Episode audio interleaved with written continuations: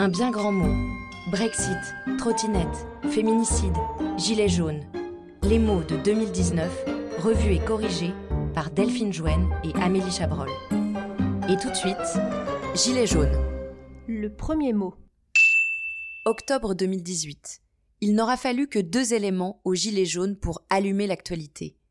Un témoignage viral d'un Français protestant contre la hausse des prix du carburant, combiné à l'idée d'un autre d'afficher son gilet de haute visibilité comme signe de soutien à cette lutte, et c'est la traînée de poudre, le début d'un mouvement de colère à l'ampleur aussi phénoménale qu'inattendue. 2019, le terme ne disparaît pas, loin de là. La contestation rurale et périurbaine continue son onde de choc, divisant dans son sillage l'opinion et la classe politique. Mais de quoi ce gilet fluorescent est-il le nom? Mot pour mot. Le terme gilet vient de l'espagnol, de l'arabe et du turc pour désigner un vêtement à manches amples et longues. Utilisé en France au XVIIIe siècle, c'est un vêtement d'homme court, sans manches, et par extension un vêtement porté à même la peau, le tricot de peau. Tricot, à l'origine, désignait l'aiguille à tricoter, puis l'ouvrage tricoté. Dérivé de la trique, le tricot servait à donner des coups de bâton.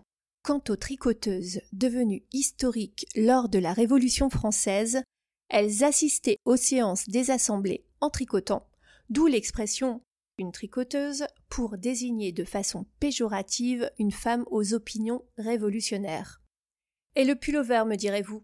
Il désignait initialement en anglais la voilette ou le chapeau couvert d'une voilette, le verbe to pull over signifiant tirer au-dessus. Quant au chandail, abréviation de marchandail, son nom était donné aux ouvriers du marché aux légumes des Halles et par métonymie au tricot qu'ils portaient. Nous voilà définitivement rhabillés pour l'hiver. Le fin mot de l'histoire. Dis-moi ce que tu portes, je te dirai qui tu combats. Le vêtement en tout temps a été symbole de rébellion, affichage de croyance et de combat. Lors de la Révolution française, les sans-culottes font leur apparition pantalons à rayures et bonnets phrygiens sont alors de rigueur. Plus tard, en 1968, se couvrir ou se dévêtir, telle est la question. Les féministes décident d'enlever leur soutien-gorge en signe de rébellion. Quant aux étudiants, ils optent pour le port du jean. Fin 2013, pour protester contre l'écotaxe, un mouvement porté par les Bretons voit le jour, les bonnets rouges.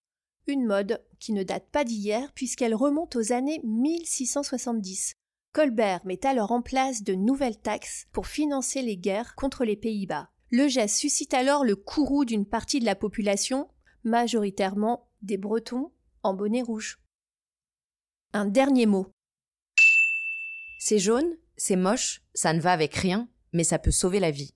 C'est par ce slogan caustique que la campagne de sensibilisation en faveur du gilet jaune a été portée en 2008. La phrase est prononcée par Karl Lagerfeld, égérie d'un jour de la sécurité routière. Sacrée ironie que ce parangon du chic ait revêtu le vêtement qui deviendra, dix ans plus tard, un symbole de contestation populaire. Et la transposition historique ne manque pas de sel. Imaginez Marie-Antoinette portant le bonnet phrygien par style, mieux vaut reprendre de la brioche. Et sur ces mots, c'est la fin de cet épisode d'un bien grand mot. Si vous aimez nos bons et nos mauvais mots, likez, partagez et commentez ce podcast. Et n'oubliez pas, on ne se méfie jamais assez des mots.